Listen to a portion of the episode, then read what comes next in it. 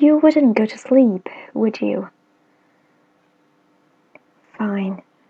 Let me read you a story. It's a story of a selfish giant.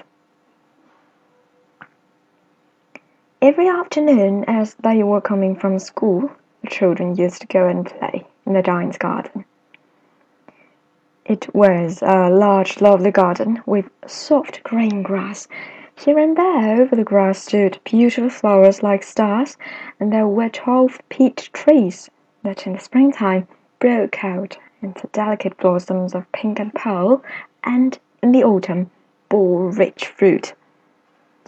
The birds sat on the trees and sang so sweetly that the children used to stop their games in order to listen to them.